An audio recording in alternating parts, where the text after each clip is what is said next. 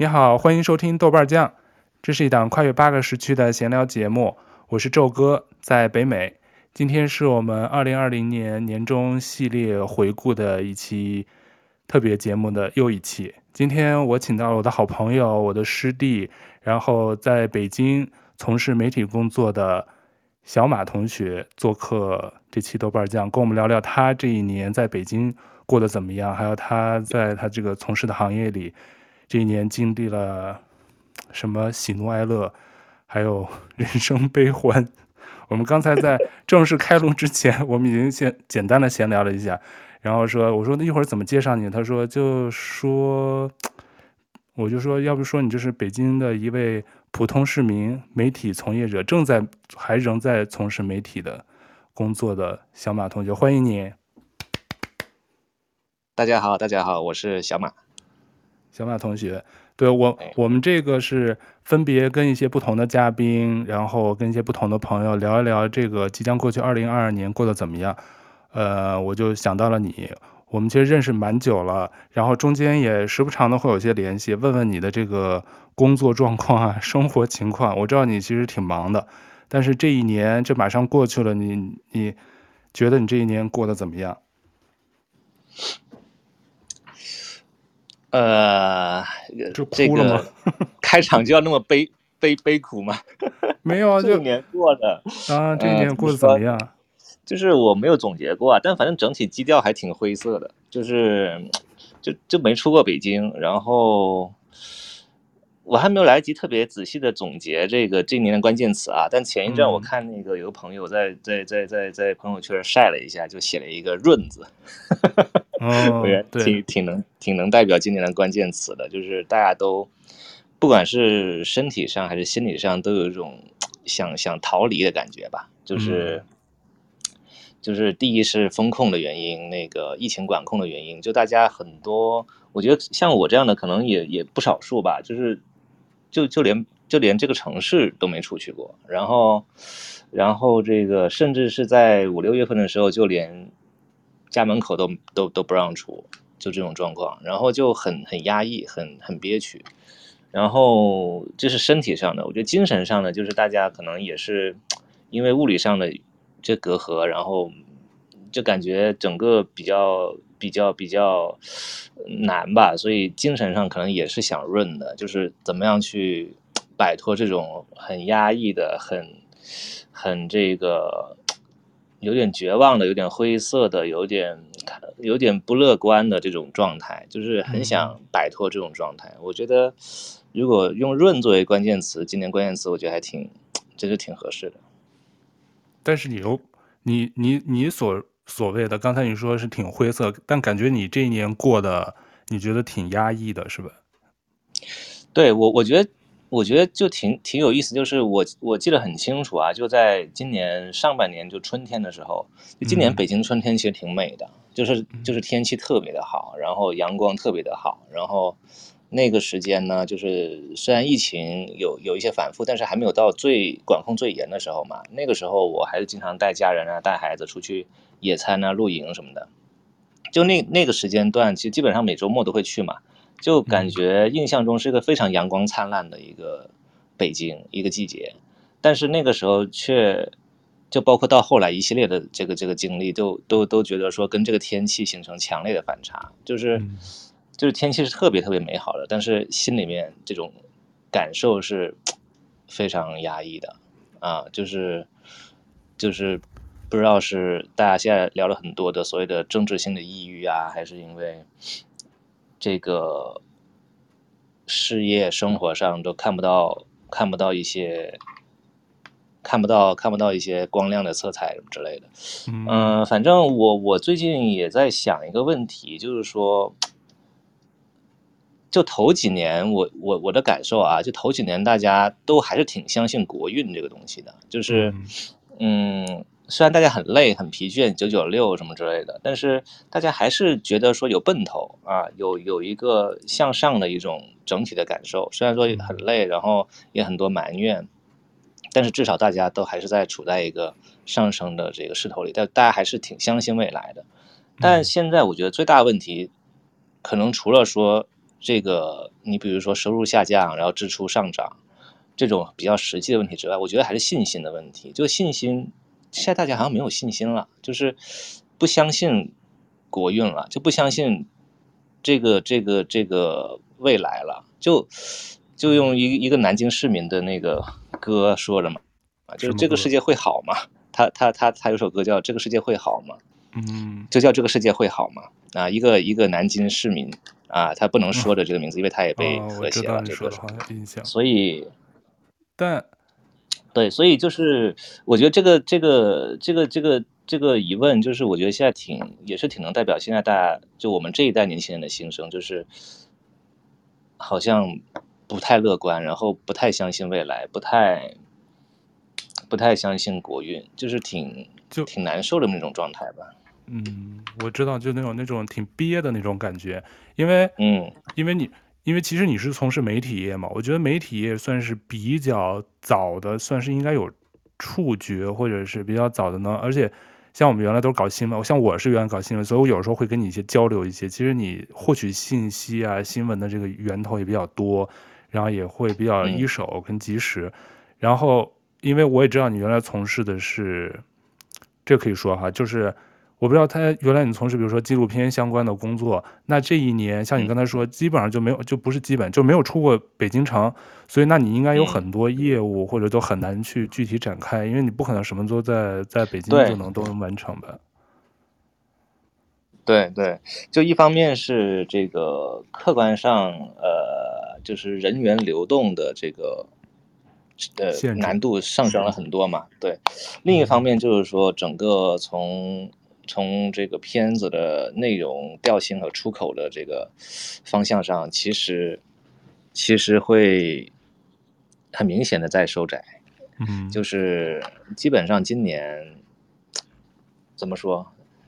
都是红色题材吧，都是主旋律题材吧。就其实不管是不管是纪录，嗯，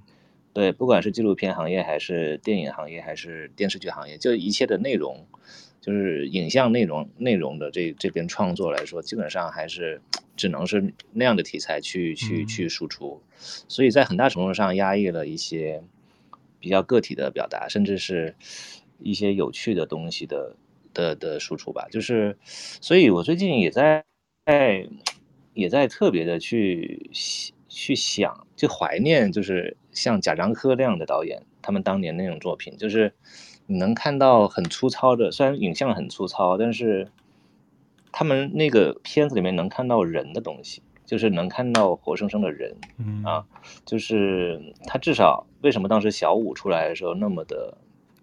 石破天惊，就是就是就是中国电影从来没有那样一种表达，就是没有所谓的宏大叙事，没有的没有所谓的家家国情怀，他就是讲一个县城的小混混。他的人生状态，哎，这种表达，这种这种视角的转换，其实是是是是很根本性的。但是现在整个又又又又回到整个呃国家叙事的状态里面以后，嗯，所以 最近贾樟柯也在说，说我我真的很想谈艺术，我真的真的很想谈创作，然后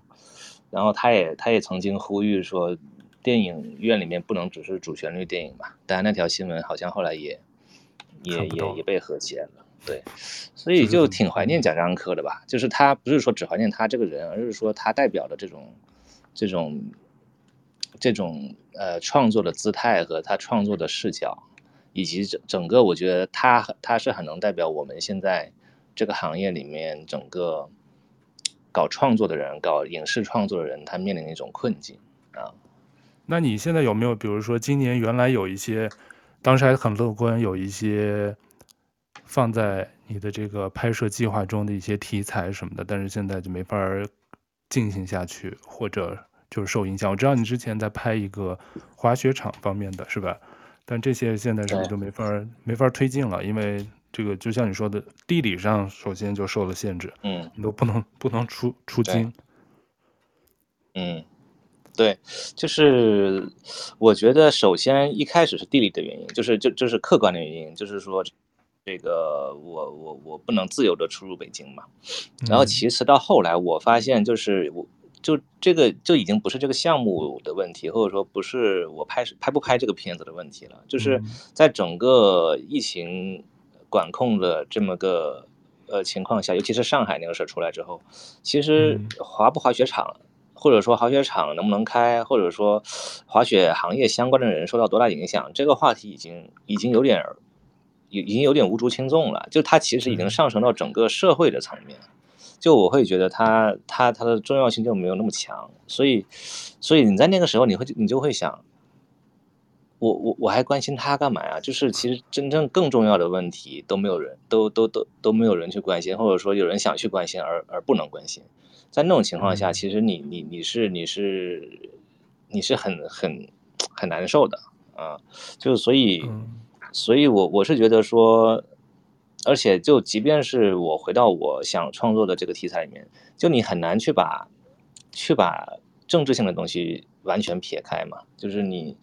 你你你讲一个人物，讲讲人物的故事，讲他最近的遭遇，但是他的他的遭遇就是，就是活生生的，就疫情对他影响是最大的呀。那你你不讲这个事情，你讲什么呢？那如果这个事情不能讲的话，那那我拍它是是是是是图什么呢？所以。所以就就就就就，我就我我相信很多这样的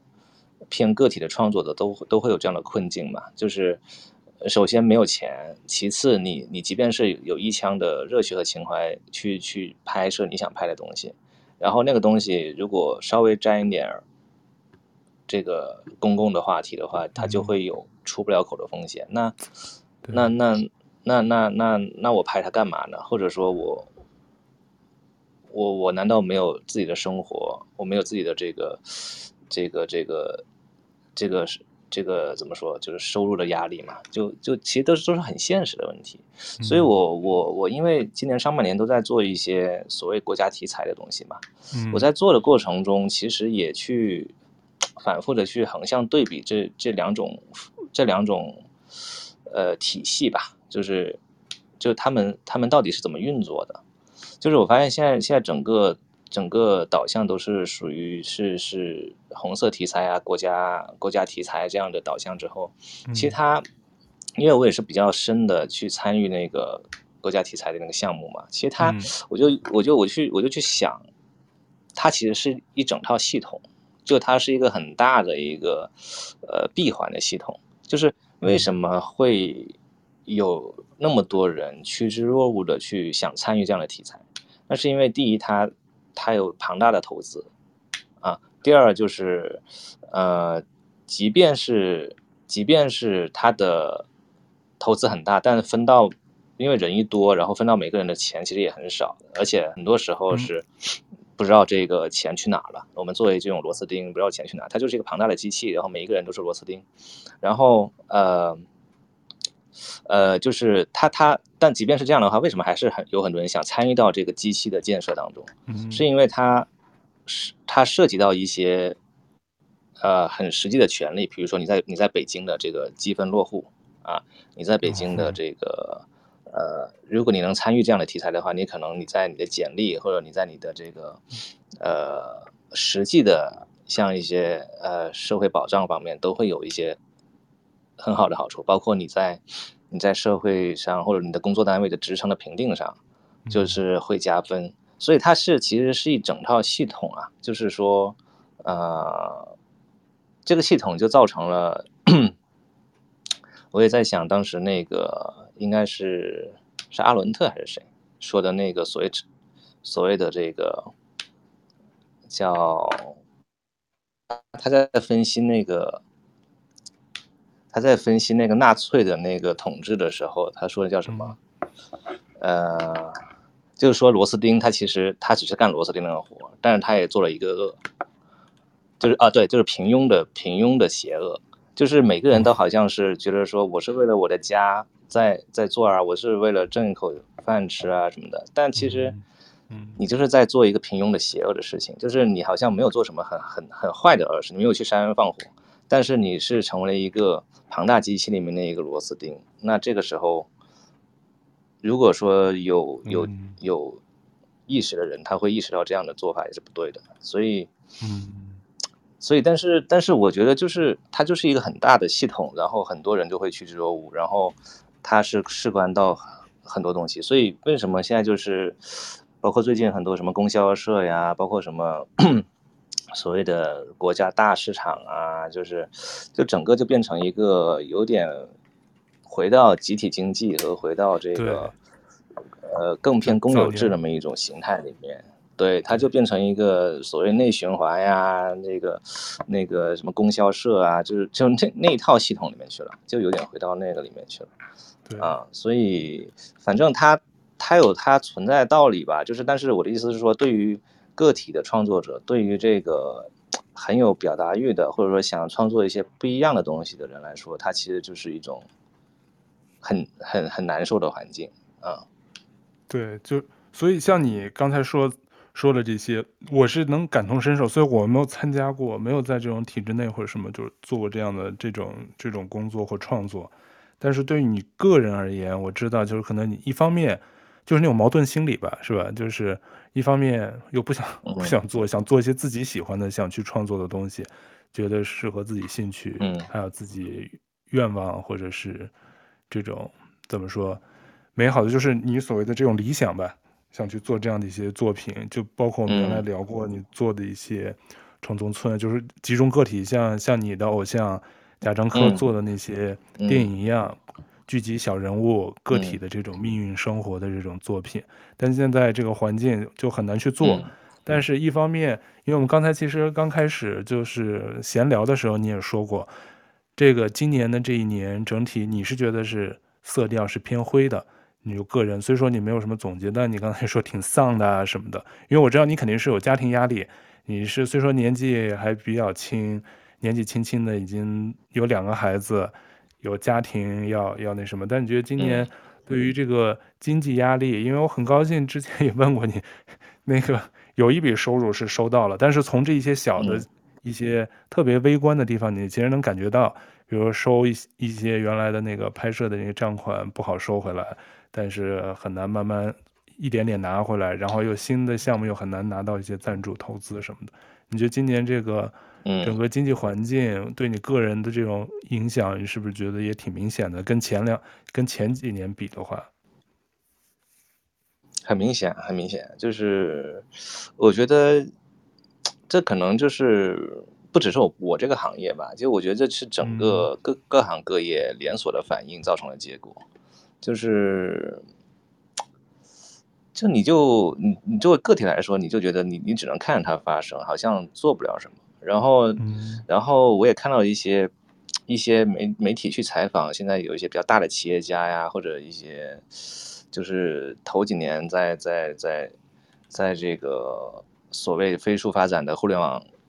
时代，这个获得一些成功的一些企业企业家或者创业者，他们去聊，就。就他们也连他们都觉得就是，呃，没没有希望，然后然后会会会停止投资，然后会会考虑别的事情，就是，呃，所以他就会有一个连锁反应，就是你你你你你的经济的这个活动活活力没有了，这个信心没有了，然后一切的这个呃。所谓的风险的投资没有了，那你的你你的创造性就没有了，你的可各种可能性就没有了。在这种情况下，那下面的各种各样的连锁反应就会就会带动起来，包括你的供应链、你的你的你的这个工人的呃收入、你的工人的饭碗各方面，其实它就是一整套这个这个很连锁的反应吧。我觉得这个就是政府和国家层面去考虑的事情，然后我们在里面就真的就是一种。呃，就是兴百姓苦，亡百姓苦的感觉，就是你你你你就你你怎么弄，就是我们我们最不是最普通的平民百姓都是会遭殃的，就是就是呃，我也没说，就是就我说的是，呃，我个人的一种反抗的方法，也不叫反抗吧，因为因为也也没有也没有在公共领域输出，但是我个人对。对于我个人的一个小小的抵抗吧，对这种状况的抵抗，就是去去看一些比较有分量的，不管是文学还是那个影视作品吧。比如说我在，嗯、我在那个五六月份疫情最严重的时候，一边做着这些国家题材，一边去看那个《大明王朝一五六六 》，就是我会觉得，嗯，那个电视剧真的是值得在在不断的反复的看，就是你就你会你会觉得是在看。不不是在看历史啊，就是在看当下呀。就是好多里面的剧情和故事，就是在当下活生生的在上演。就好多里面的那个，比如说政策呀，比如说这个，呃，这个官场上各个部门的这种这种这种互相的制衡啊，权力的争斗啊，然后官与民的关系啊，就是你其实能找到很多现实中的参照和和互文的东西，就嗯。还是挺挺挺好玩的，然后包括你会去阅读一些这种这种这种，就是你呃，比如说更更好的理解，呃，什么是政治，什么是这个啊、呃、政府和什么是中央政府和地方政府等等那些书，其实你会去更好的理解整个整个。这个社会的运作机制，包括整个，呃，国内国外，他们这个在现实和历史的维度里面是，是是应该是什么样的一个坐标？到现在，就你会去至少在思想上去稍微丰富一点，去那个去那个阅读一些这样的东西吧。我觉得可能是一种小小的抵抗，就是不要真的被，不要真的被一些宏大叙事真的就相信了或什么。但我觉得现在也很难。很难真正的去有有人相信吧，但我我觉得可能这这也是一种偏见啊，因为我前前两天跟朋友跟一个朋友聊，就是说，哎，为什么为什么我们周边的人好像都很绝望，都很难受，都很什么？但其实他就是国家那一套东西，他还在很正常的运转着，就是还是很很很很很很如很如常的运转着。就譬如说，嗯。呃，不知道能不能播啊？就譬如说，我们觉得 可能国内很多新很多新闻，它就不是新闻嘛。那但是但是这个它为什么还还还还还是有很多人信，或者说它还是可能某种程度上是有效的？那就可能涉及到就是一种圈层的问题，就可能我们周边的人都是所谓的这些呃城市里面所谓的受过教育的，然后有一点这个。见过一些东西的，然后可能就会相对比较反动一点，所以，所以，所以这个就会就会，尤其是上海嘛，我觉得上海这个事就很明显。上海就是为什么会有那么大的声浪，就是因为，就是因为那个，因为大家都适应了那样的生活，然后，然后你不给他那样的生活环境，可能就就会有很大的反应。但是对于更多的，比如说八亿和十亿的基层的。老百姓来说，其实无所谓啊，就是大家会觉得说，哎，核酸免费的也挺好啊，也也不用我们掏钱，然后然后让我们保证不被感染，其实这都挺好的呀。所以，它可能可能是一种圈层吧，一一种圈层的一种偏见啊。我我也在想这个问题，所以它，嗯，对，对，但我觉得怎么说呢？可能到一定程度上以后啊，就是它不可能，不可能。因为我觉得现在的情况就是，已经有点多点开花，控制不住了。就是，这即便是最基层的老百姓，他也受到影很很大的影响了。就是我觉得最最基本的就是经济的问题，经济这个问题是是最实际的问题。就是当你吃饭，你的收入下降，你的你的房贷压力很大，甚至还不起，你的这个，你今天想的事儿不是。不是说我下个月该干一个什么事业，而是说我下个月该怎么还房贷，然后我明天该去哪做核酸，我我就是你你的你的注意力全放在这些事情上的时候，你你你的人就会很局限，然后精神状态就会很差。每天的账单，因为原来像你说的，比如说看新闻，他没有落在他自己个人身上，他怎么说都成，他支持这个支持那个，他因为对他个人没有影响。我觉得中国人好多有一个有一个问题就是。事不关己的话呢，他喊多少口号他都 OK，但是一落到自己身上，比如说现在整个经济环境我们都知道，就全球性的，我觉得除了国内的整个大环境现在肯定是被拖了这么几年的这个疫情，然后不停的封控，肯定是影响了大量的人的这个工作啊、收入什么的。国外虽说很早放开了，但是因为受这个大的这个整个全球经济的这个影响。其实你知道，现在科技行业现在是开始，我觉得不光是国内的这些大厂，国外这些大厂这嗯这一两个月都是在疯狂的裁员，或者至少是停止招聘吧。所以都是有一些反应，而且很多新闻都在预测说，明年可能经济全球经济都会比较萧条，可能也不是特别看好。但是你个人，我觉得应该今年是不是因为还算有一份稳定的工作，所以可能只是个人的这个从个人理想层面，可能你想做这些事儿很难去做，可能比较郁闷。但是至少工资没受影响，生活受一些影响，但是至少不影响。据据说。据说马上要降薪了，哈、嗯，你们也要会降薪吗？肯定啊，不，这他他是他不可能不可能这个这个置身事外的，就他他说白了就是他是一一整套连锁反应嘛，就是你你国库的东西很多的时候是通过市场主体创造的经济增量去去上缴的纳税的。但你当你的这个基础的这个市场的经济它不创造增量了，它它没有它没有活动了，那你国库里面的钱肯定是会是会是会慢慢慢慢的掏空的嘛。那那你国库要发给的这些公务员的钱啊，或者说这些事业单位的钱，那它自然会会会少。我觉得这个是。这个是很正常的，就像就像我看也有分析说说的很对啊，就是说很多人现在所谓的都想去公务员呐、啊，当公务员觉得稳定啊，现在呃这个这个这个私企不好不好混啊，所以说会被裁员什么的。但其实你要想一个问题，就是所有人都去当公务员的时候，第一他他他他他他呃增增多粥少嘛，第二就是你你你当公务员的钱从哪来的？对吧？你要想这个问题，就是当你公务员的钱的的源头，它它它它就比如说通过通过税收啊，或通过各种各样的财财政手段去去纳上来的钱，它都变少了以后，那你的工资肯定也会降的呀，就不会不是说不是说这个啊只有私企很惨，那你连锁反应到到上面下来之后，它就是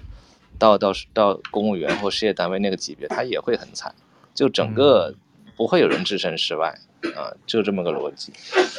但他可能是有一个延缓，我觉得他有个延迟，可能延迟到现在。因为我没想到你们会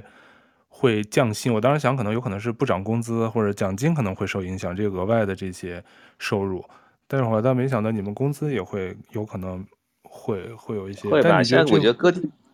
嗯、各地公务员好像都有有有爆料报报新闻说，其实都都要都要降薪，对。就是已经是一个很很明显的趋势了，而且我觉得从从规律来说，它就是一个不可避免的趋势，没有办法。但你觉得如果会降，会对你们这种，比如说对你日常生活，你觉得会有很大影响的那种降降幅吗？还是说就是有点小影响，不大？我觉得我可能不算特别极端的，就是呃会有一些小影响，但是。因为我我也有一些，比如说房贷啊，或者说一些这个呃各种各种生活固定支出的成本都会在嘛，所以还是会有一些压力。但是我觉得可能在社会上比我压力大的人多得多吧，就是可能尤其是一些，据说很多很多那种以前大厂的，比如说一八一九年那会儿最风光的时候，这个大厂的人都比如说买了很很大很好的房子或者很好的车什么的。然后就等着上市，嗯、但是那一波之后就就上市很多都都都都停止了嘛。那那我首付付了，然后贷款都开始供了，然后上市不成功，那那那对他们来说，这个就是毁灭性的打击。对，这个他们在高点入场的嘛，对。对，高点入场，然后以为是有一个财富自由的未来，但是但是就没有办法，就是 就是。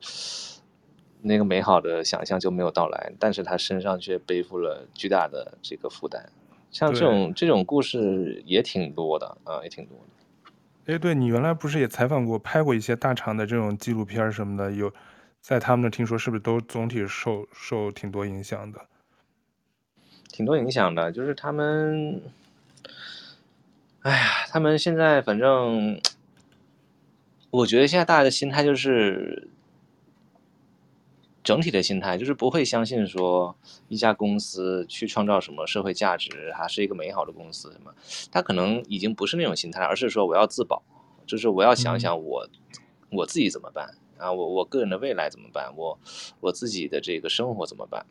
就是我觉得现在现在大现在至少我的感受，我周边的人或者说我认识到的人，他们的状态就是，他们的视野已经局限到，就像我刚才说的啊，我明天去哪做核酸，然后我到底出京要需要准备一些什么材料，我回来会不会被弹窗？呃，然后然后这个幼明天幼儿园孩子上不了学的话，我在家怎么办？然后阿姨回到家之后，她她。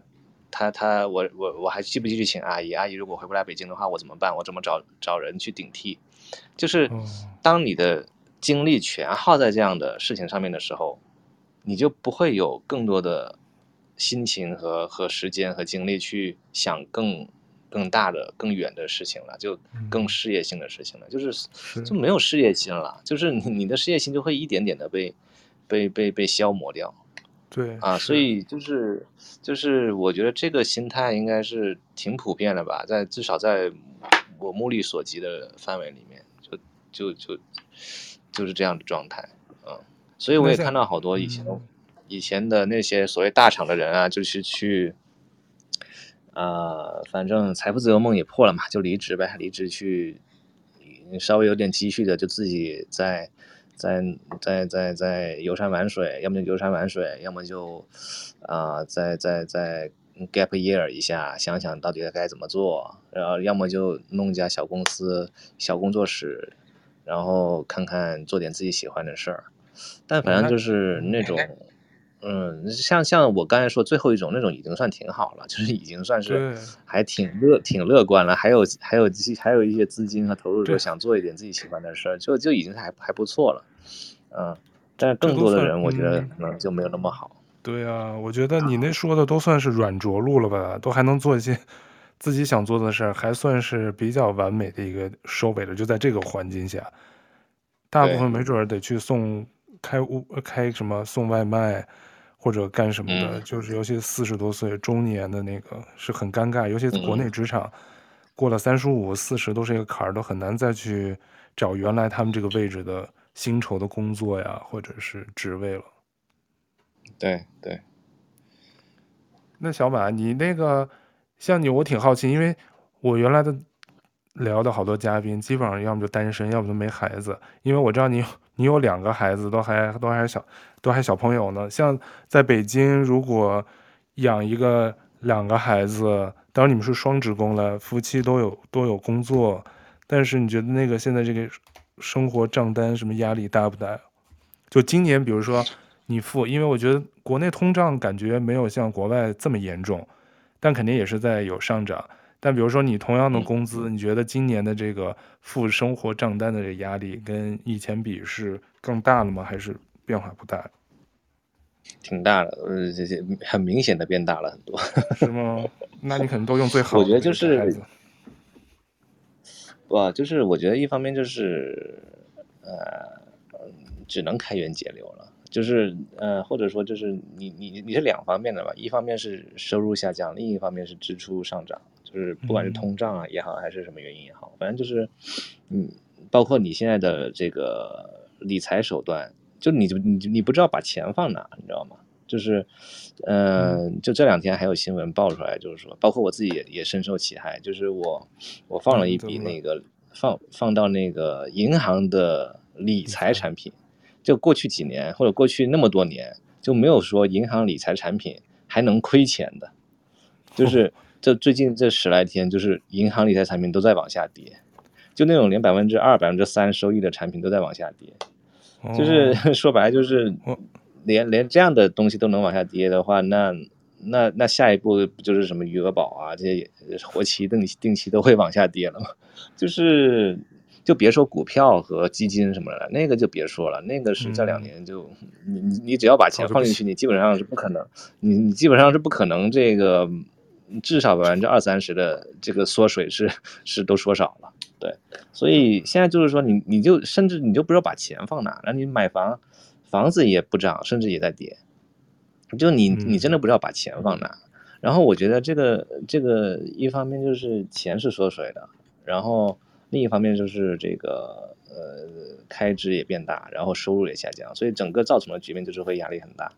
然后这这个我觉得你说这一两年如果如果如果辛苦点什么的，我觉得也不是也不是不能接受，但问题就在于说，你会想说我未来还有没有盼头？就刚才我我说到就是，你你你你觉得未来还有希望吗？或者说你觉得未来还是乐观的吗？就是这个问题。但你太悲了，会不会？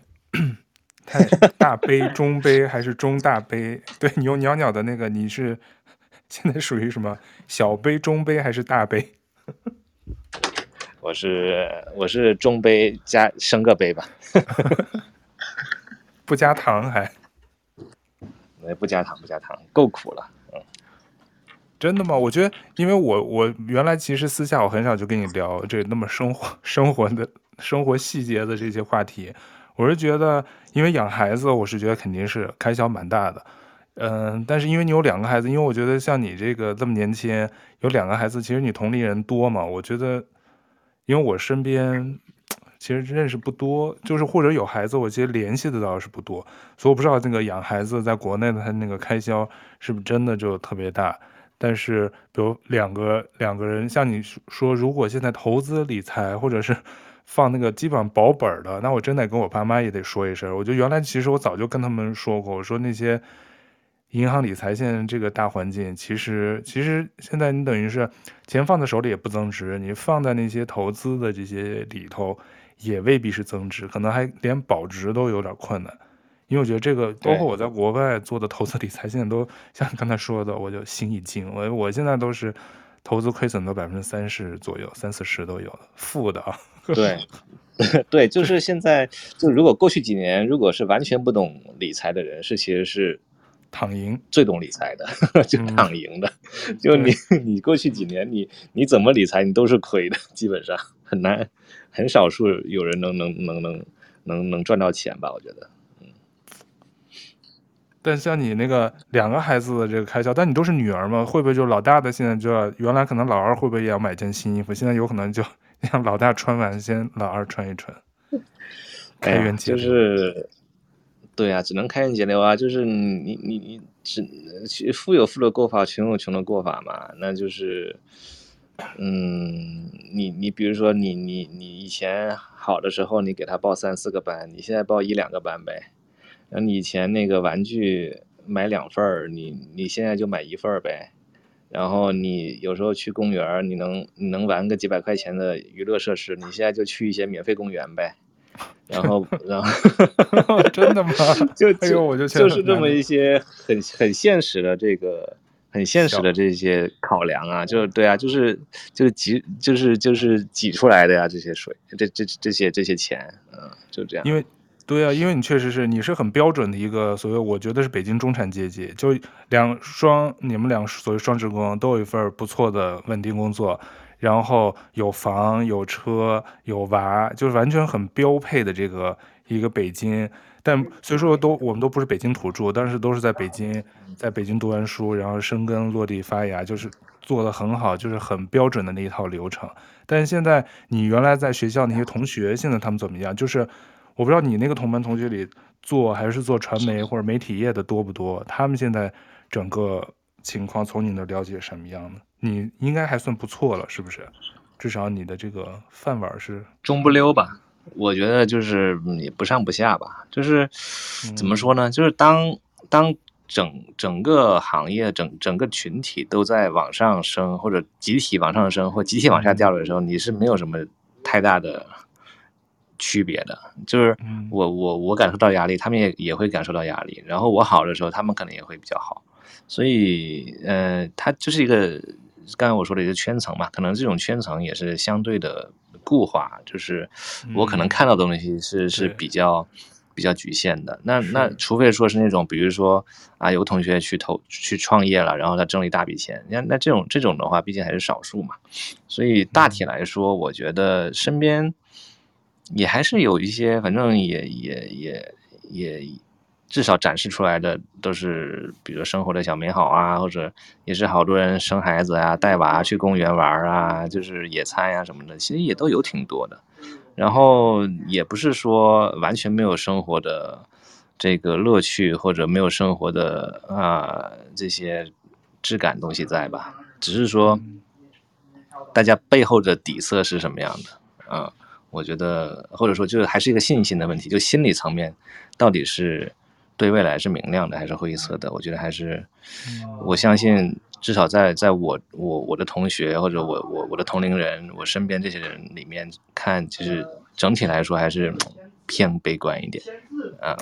刚才我们聊的都其实挺怎么说，挺也不是丧吧，就是听上去 挺没有什么那么多开心的地儿。那你我觉得今年怎么着，你还会应该有一些让你觉得开心美好的瞬间。如果现在让你说，你能想到什么吗？脑海中除了刚才你说露营啊，带着宝宝出去露营，我记得你拍的照片都是挺开心的嘛，嗯、是吧？嗯。现在让你回想起来，能回想出啥？嗯，我觉得家庭孩子是就最重要的方面了吧。就是当你的事业心会受挫的时候，你就本能的会回归家庭。我觉得我身边也是有很多类似的例子，就是那既然就是你也你也你创作很困难，环境不好，然后那你就只能求自保。求自保的情况下，我就只能是在在孩子和家庭身上寻找一些慰藉呗。那你总不能不过下去啊，嗯、那你就 只只能是 在在这个孩子天真灿烂的笑容上面去找找到一些温暖，就是那个状态。然后另外就是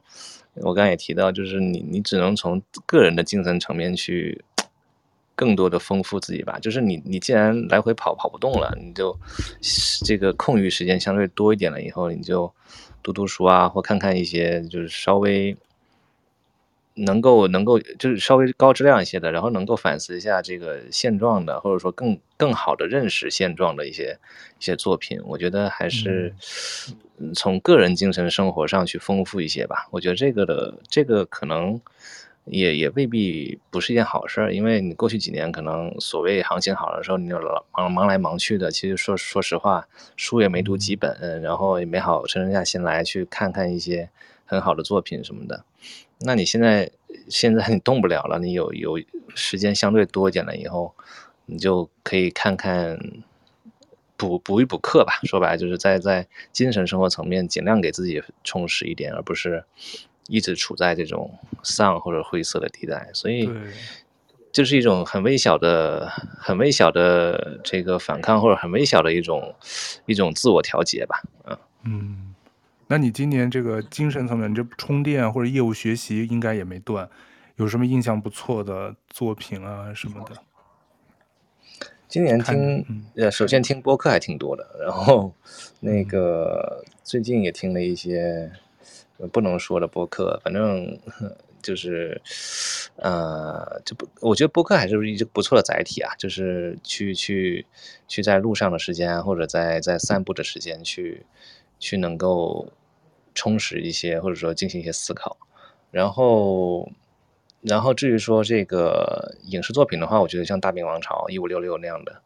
嗯、那样的作品是很适合在当下这个时间拿出来看的，因为我也是第一次看，就是我就我早就有所耳闻嘛，但是在这个时间节点拿出来看，我觉得还挺合时宜的。啊，就是很推荐大家去看一看。对，我看豆瓣儿啊，二十万人 看过，九点七分呢。我其实也没看，我也是只听过，从来没看过。零七年的电影啊、电视剧，也都十五年了，放到现在还挺，还有参照性。嗯，对对对，嗯，然后书的话，就是我觉得现在书也是一个层面吧，就是 还是有一些可以看的书，就譬如说这个，呃，置身事内啊。或者说这个刘瑜那几本书，可能性的艺术啊之类的，啊，都会让你去，对，都会让你去对对对现实生活有一些反思和一些比较比较比较系统的认识和梳理吧，就是。可能在在在这个疫情管控的时候，你只能通过这样的，呃，你动不了的，你你的身体动不了的时候，你的精神头脑得动一动，要不然真的就是有点太绝望了啊。嗯，我其实对我我虽说没有经经历啊，像我刚才跟你说，我说我也没有经历这种管控，或者是像你们说的这些各种码呀这种，我我现在只是知道名词，但我不知道就是说。对个体层面每天这样日复一日，就 完全看不到什么时候是个头的这种情况下，其实是那种精神挺折磨的，然后肉体又困在房间里，所以其实我要是你，我可能也是靠大量的去看书、看一些影视作品，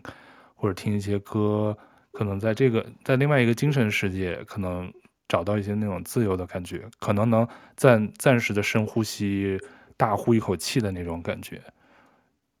对对，所以所以就是为什么开开头的时候我就说这个润字是嗯年度汉字呢？我觉得就如果有媒体去评选的话，可能就是这个润字，当然当然当然也不能不能公开去去那什么，但我觉得可能在很多人心里面，这个就是个年度汉字，就是不不只是身体上的润，就是大家都很想出去玩儿，去去真的去拥抱一下青山绿水，真的是。太太久的憋屈在一个地方了，然后另一方面就是，就是精神生活的这种这种这种丰富，因为我觉得就就说白了，就大家是是是体验过就是丰富的精神生活是多么快乐的，但是你现在不让他体验了以后，他就他就很难受嘛。嗯，对，哎，那你那个小马，你你上次出去玩是啥时候？你还记得吗？久远了，去的去的哪里？肯定是一九年，一九年，一九年我就我就，对啊，就二零年以后我就，我我已经连续四年没有回回家过年了，就别说出国了，了我连我连春节回家都回不了。我的妈呀！然后然后最最。最近一次出国就一九年，而且一九年那时候真的是，我前两天还在跟那个朋友聊呢，就是一九年真的是巅峰状态，就是不仅是这个单位的活儿干着，然后还还出了几趟国，还出了去了印度，去了泰国去拍摄别的东西，然后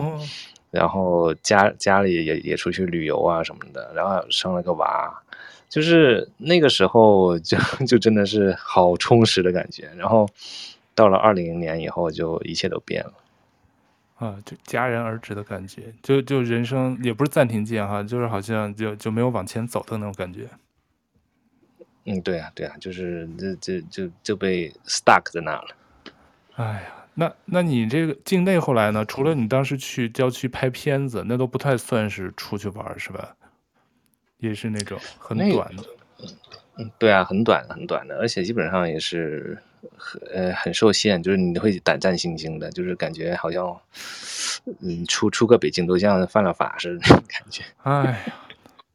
那你都没有说试着尝试一下，就是稍微当时宽松的时候，带着孩子去什么周，就是国内哪些地方去玩一玩，都都没有。现在呃，我觉得去年还是有机会的，今年这个奥密克戎来了以后，它传播性很强嘛，管控就更。嗯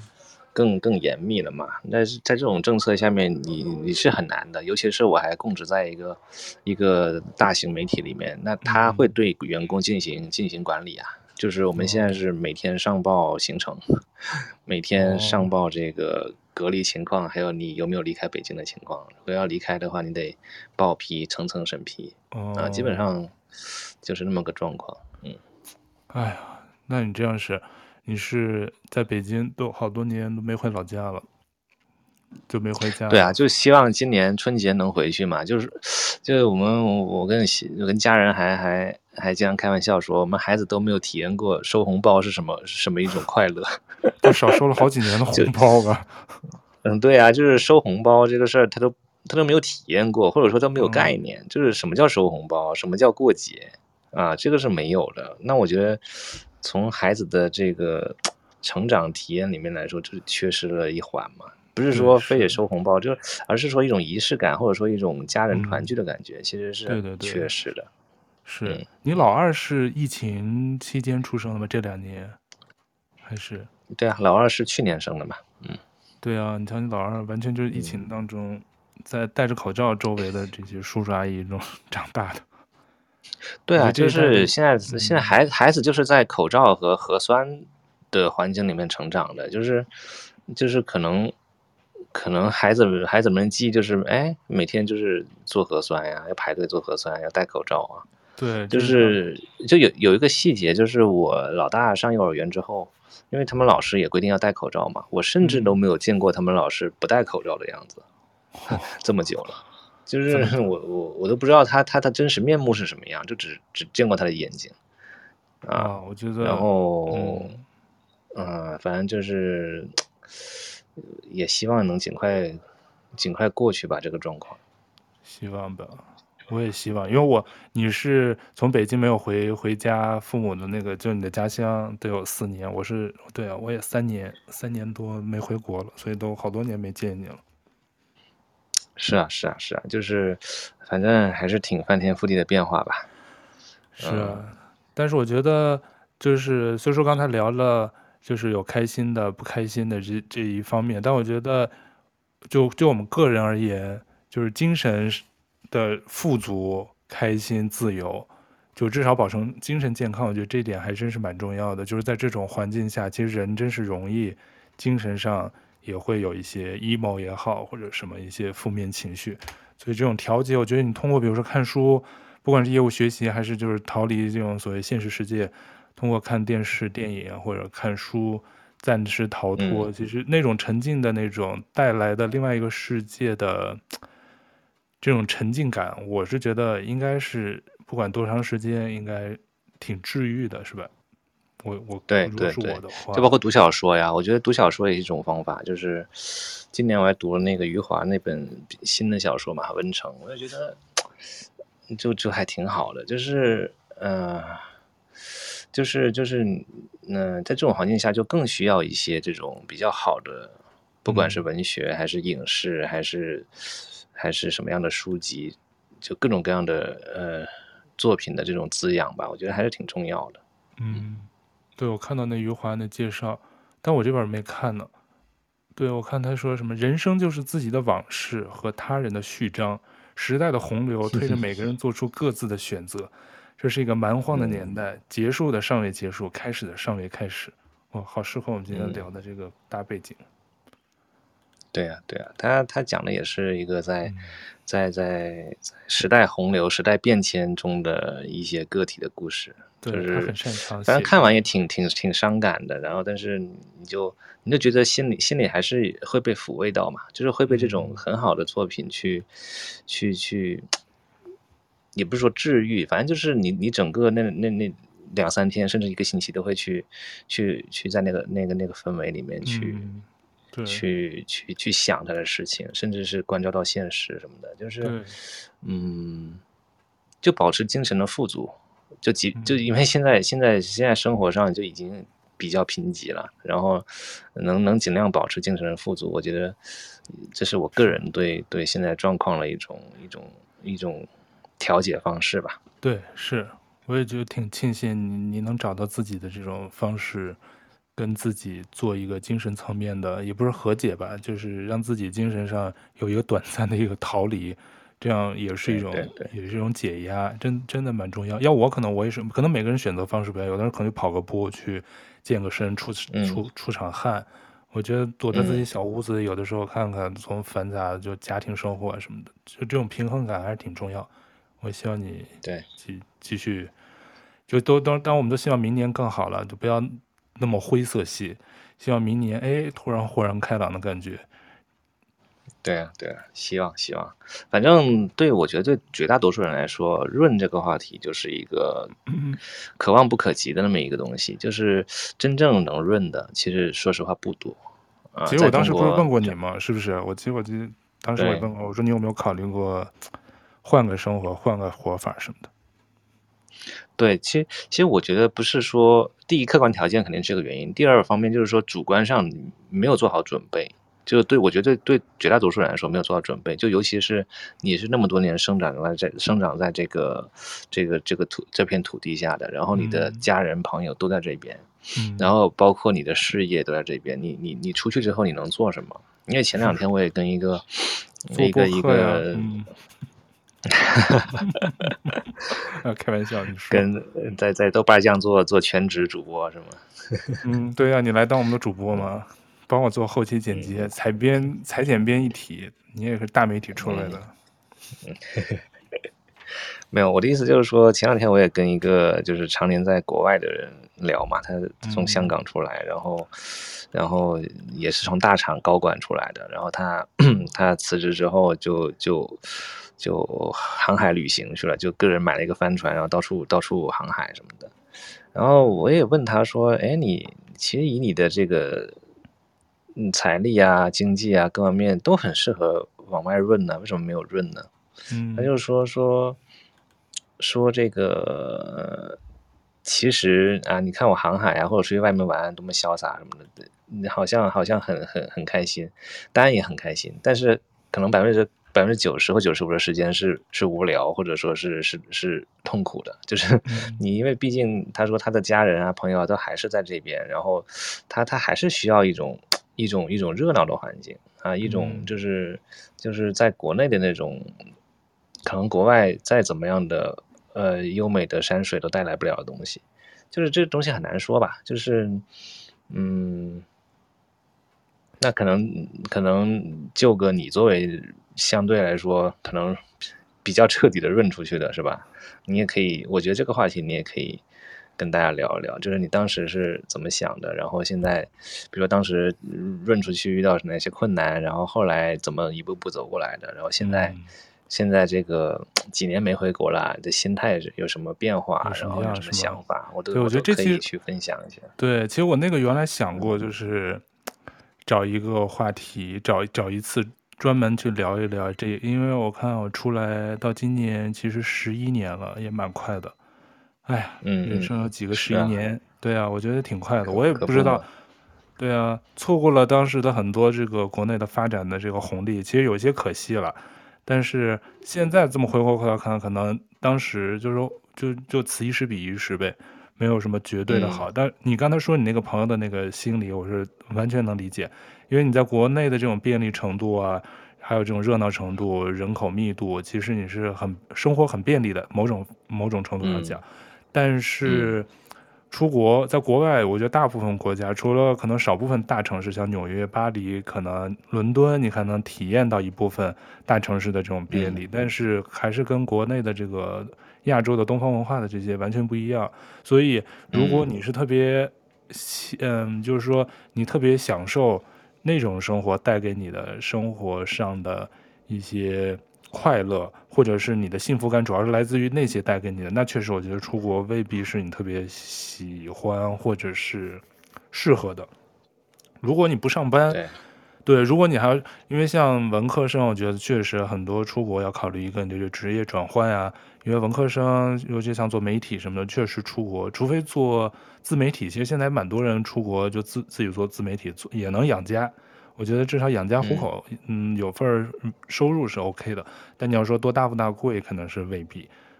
但是我倒是没有，你要说我出来后没后悔，多多少少吧。我觉得前几年四五年的时候可能有一些。但现在时间长了一些，就慢慢慢慢那种感觉就淡了，因为在这儿也慢慢就又有了自己的，比如朋友圈、生活圈，就是这种小圈，那肯定没有国内这么大、这么这么密集了，或者这么丰盛，那是丰富度肯定不如国内的标准。但在这里也有自己的一个小节奏。其实我觉得可能就看你个人的这个野心，或者是你自己的追求有多大。我是因为属于那种。就是不是那种特别追求热闹啊，或者那种的人，知道？嗯、我是那种比较宅，嗯、我也比较能安静，所以在国内其实我也没有说大玩或者认识这么多朋友，所以对我来说我觉得还好。嗯、但肯定肯定是有的时候看你们国内的生活，我也挺羡慕的。就是这边都没有，就不是说有钱没钱的标准，它就是国国外它整个体系建建建立起来，它就完全不是国内的那一套发展模式嘛。所以都没有，就是我们只能望洋兴叹。但是那个你要说到了我这个年龄段，可能不是我主要追求的，所以我就说可能会羡慕嫉妒，但我不会恨。就是我有我自己，可能国内也未必能有的另一套我追求的生活平衡感啊，工作的平衡感。我觉得这一块，我觉得是我比较幸运的，因为我到这来有工作的，虽说有份不错的工作，但是这个工作没有带给我像国内的那种那么内卷或者那么。高强度的那种压力完全是没有，压力肯定是有，嗯、但是确实没有像国内这么辛苦。所以说挣的肯定没有国内多，但是我觉得就打好这份工，就就有挺心安理得的，你就有自己的很大的生活的生活的一个空间吧。我觉得国内可能工作生活的那种混合度是太浓度太高了，我们这边其实其实基本上没有。对对对，所以我觉得像像你这个状态，就是其实已经是特别好的状态。我不是说国外好还是国内好，而是说你是属于一种主动选择的状态。嗯、你懂我意思？就是就是你你是有选择权的，就是你你你你是可以选择，比如说在国外或者在国内，嗯啊，这个这个已经是很很好的状态了。而对于国内一些很多人来说，现在是没有选择权，嗯，或者说。或者说，呃，不只是没有选择权，就是甚至就很迷茫，就不知道自己该选什么。以及你即便是知道自己该选什么，你是没有选择的的空间的。这那这个就是很难受。嗯，对，其实是，所以其实当时我也说，就是我说，哎，要不要让介绍你，让你也出来？但是我觉得确实这个肯定是二十多岁、三十多岁每个年龄段做出这个选择，他这个考虑的因素啊，他做出这个决定是一个一个人生很大的决定。当然，肯定取跟舍、得跟失都要有个权衡，而且你这又上有老下有小，跟我当年出来情况不一样，所以肯定是。对，我觉得，对，我觉得每每个人的状态都不一样，然后，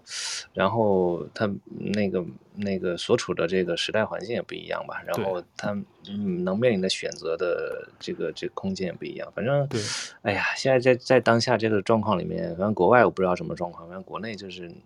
真的是能能能能能能能自保，能这个能安于自己的这个小窝，能能不被受侵害，就就觉得挺挺挺不错的了。是，然后能能够还得起下个月的房贷，能够这个嗯这个这个能能能出个北京，能自由的进出北京，感觉都是都像是福报似的。又是一种福报，寒气吹到每个人的身体里。对对对，嗯，哎呀，我反正觉得今天虽说跟你聊的不像我们上次，就是专门聊你的工作业务，就是你会特别兴奋的去讲你当时拍摄的这个初衷啊，还有拍拍摄的一些故事背后的这些主人公的故事。就是围绕着这个你的作品在那儿展开，在那儿聊。今天就是聊的这个话题，其实有点宏大，有点大。虽说放的是一年，但是又是围绕你个人，但是围绕个人又离不开宏观的这个环境，就是没法完全的脱离嘛。我知道可能又勾起了你一些伤心的小往事。这一年可能不是你过得不好，而是就是这个环境可能就是时代的一粒沙，是吧？个人的一座山的那种感觉，就压在自己身上会。会比较沉重，对对，反正 还是希望能能尽快过去吧。这样的状态，就是毕毕竟对对绝大多数人来说，还是要在这继续生活下去的。嗯、就希望 真的是能够尽快转变过去。对，嗯，我也是双手合十，希望尽快尽快迎来真的真正的曙光，我也能早日回国跟你们见面啊，跟我家人见面。我这主要是就是见不到家人是比较。比较痛苦，而且不是痛苦了，就是比较可惜，因为就是三年其实也挺耽误，父母年纪也大了什么的，你觉得这三年都没见到，嗯、其实虽说他们都挺好，是但是对吧、啊嗯？但是你这种视频见面，就跟亲亲自面对面不一样了，是吧？对对对，是的，你也能体会。所以说离着不一不一样的距离，但是你也是父母啊什么离的还是不在不在一个同城，还是确实不一样。对啊，所以我们不要相信元宇宙，还是要相信现实社会，二元世界。哎，我们今天聊这么多，小马，我看你在这个豆瓣你的这个签名页有一首孩子的诗，我觉得特别适合我们今天聊天的这个整个基调跟这个大背景。你还记得这首诗吗？愿不愿意给我们大家念一下，作为我们今天这个节目的结尾？啊，我看一下啊，好久没看这个。豆瓣这个介绍了，自己写的都忘了。啊、是一首，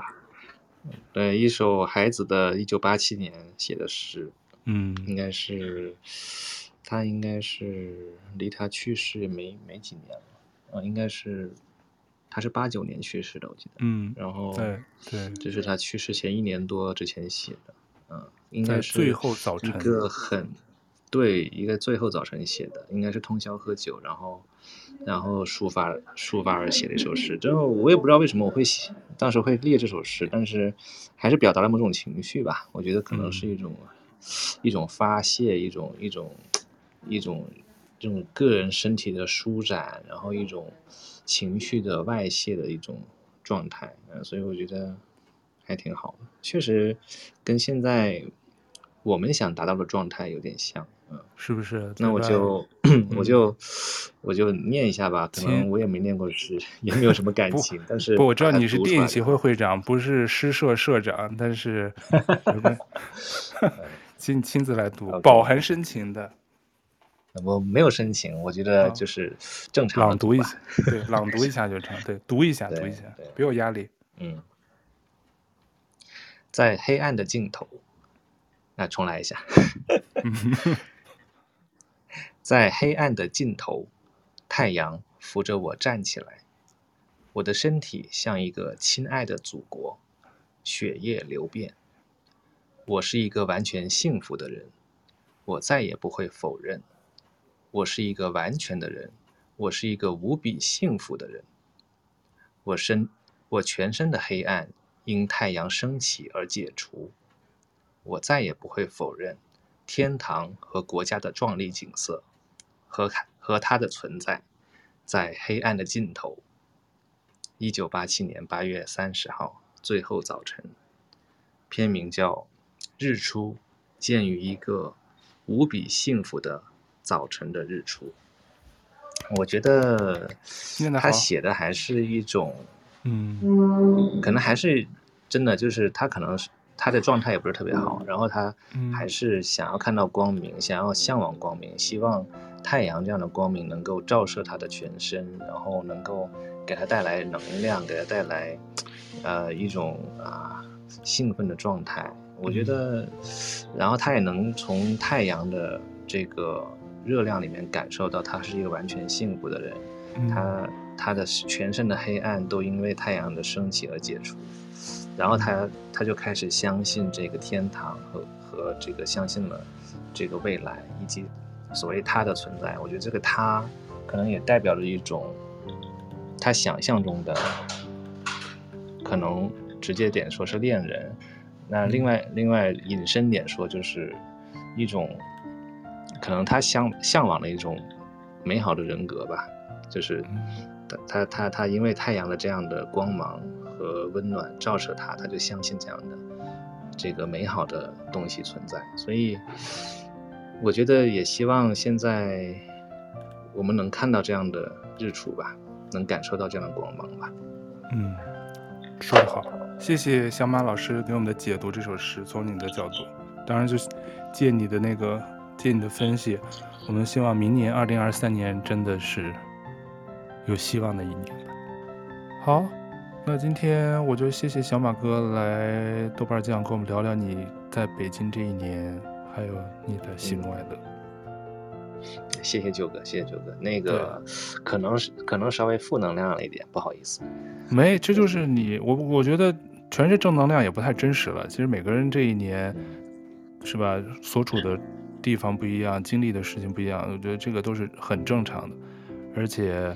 就像你说的，我都希望明年都能好起来，是真心的。对啊，对啊，希望两周年在录播课的时候，就能够说明年的一些这个山川湖海啊，一些这个我感到让我让我兴奋的一个片子啊，我我在拍摄呀那种东西，希望能跟你讲这些事情，那那我觉得就很开心。对对对，我也真心希望明年此时我们是讲另外一个不同的，让大家都开心哈哈哈大笑的一期。对呀、啊，对呀、啊，对呀、啊，希望希望，一定会的，一定会的，不要做傻杯，对对对，嗯，我们要傻乐，对，傻乐，好，那谢谢小马哥今天做客我们节目，好，谢谢谢谢舅哥，谢谢豆瓣酱、嗯，好，那我们下期再见，谢谢你收听，拜拜，拜拜。